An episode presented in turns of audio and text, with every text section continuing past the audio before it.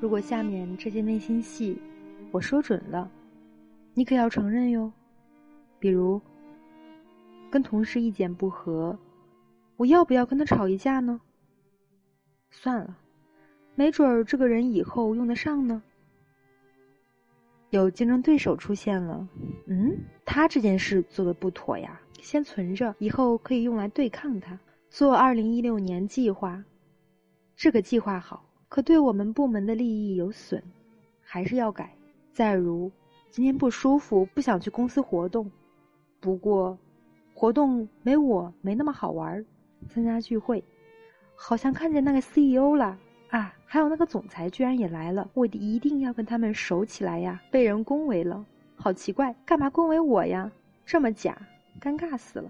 跟朋友吵架了，我知道自己刻薄，那又怎样呢？被老板教训了，等着吧，总有一天我会做的很好，让你后悔。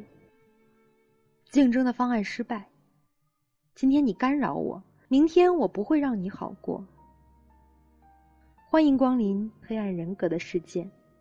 每个人心中都藏着一个黑暗三角地带。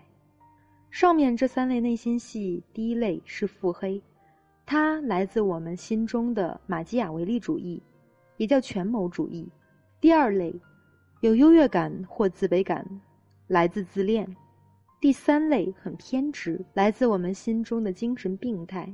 将三者合一，就形成了黑暗人格。有的人会对内心的小邪恶感到内疚，因为黑暗人格是反社会的，并且与犯罪高度相关。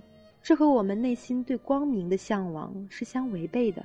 他们忽略他人的感受，为了私利争斗，永远在寻求控制、尊严和竞争。他又不可否认，我们心中或多或少都有黑暗人格，因为我们都喜欢万事在控制中的感觉。所以现在先把小邪恶们放出来透口气。研究心理的黑暗面，其实和研究光明面一样，让我们对人性有更细微和丰富的认识。所以这期的节目也集中在大部分的黑暗人格，不讲真正出现反社会行为的情况。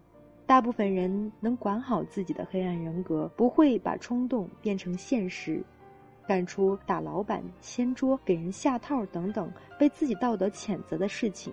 不过，有的时候黑暗人格的诱惑力会非常大。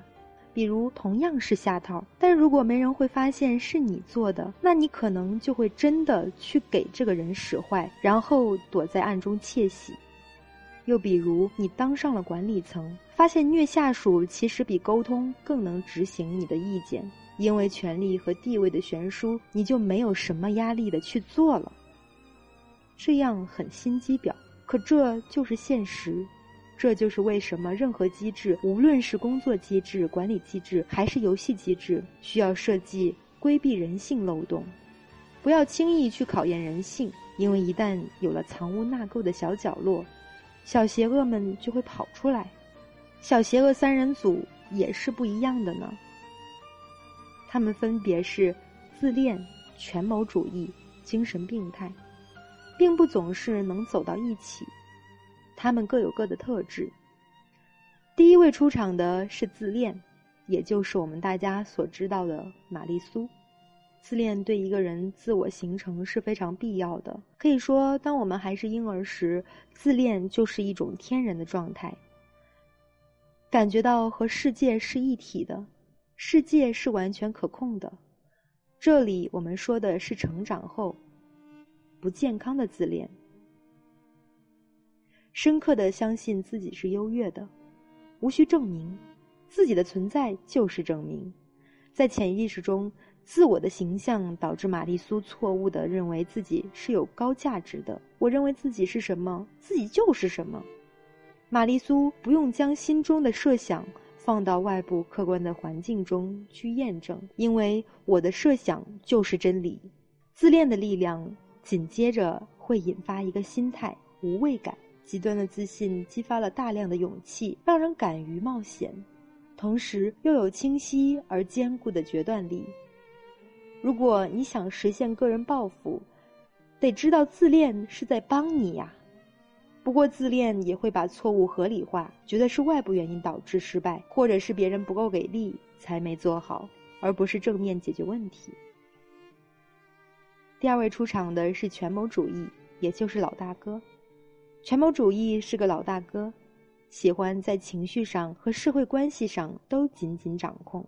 老大哥喜欢把人物化，比如这个人的技能是什么，能为我做什么，而不是把人看成一个有血有肉的需要尊重的个体。在老大哥的坚硬外壳之下，是一个价值交换的世界，而对自己，老大哥也很寡淡。越清心寡欲。也就越能集中在外部目标上，在错综复杂的社会关系中，老大哥能迅速的找到策略，走一步看一步，喜欢放烟雾弹，也喜欢欲擒故纵，用各种手段玩一盘漂亮的棋。最后这位是精神病态，高冷范儿，黑暗人格是无法人为训练形成的，为什么呢？这就是精神病态在发挥作用。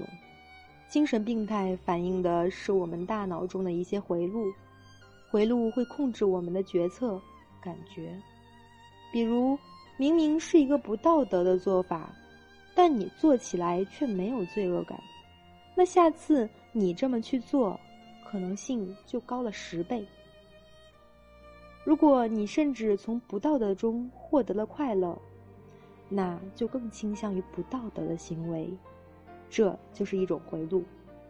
精神病态是个高冷范儿，做坏事却不会有内疚、罪恶感。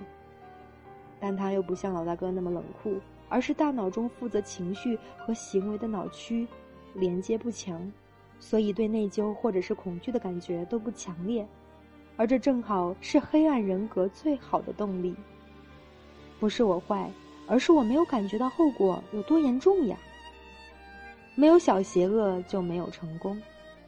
有许多研究表明，小邪恶们能帮助人们实现目标，因为黑暗人格和一些帮助我们成功的特质是相关的。比如说，能展现出外倾向的社交性，对未知的经验保持开放，别人不赞同时也能保持自信。最新的一项研究发现，黑暗人格和冲动的关系。研究人员把冲动分为两种：建设性的冲动是创意、热情、敢冒险、迅速做决定，比如大部分时候我们能迅速的把自己的想法写下来；而破坏性的冲动是骚动、分心、错误的做决定，比如我事先没想好就做了，结果发现精神病态和破坏性冲动相关，自恋和建设性冲动相关。更有趣的是。权谋主义和两种冲动都没啥关系，果然是内心坚固冷酷的部分。所以，如果你内心的权谋小邪恶比自恋和精神病态多，那么不管个人意图如何，你也能排除艰难达成目标。正所谓，没有人是绝对的，我们的邪恶面和光明面共存，并且我们的思想、信念、欲望天然的有亲社会取向。所以，即使小邪恶们冒出来了，也不用担心。其实，更重要的是把自己的思想、信念、欲望和别人的区分开，这是获得和谐社会关系的关键。有职场烦恼的朋友可以添加我的个人微信：七九四七零三零七零，我会耐心的倾听。我会耐心的倾听您的问题，给你我最真诚的建议。在添加我的同时，可以在备注上写上“职场问题”四个字，这样我才会通过您的添加。今天的节目就到这里，晚安。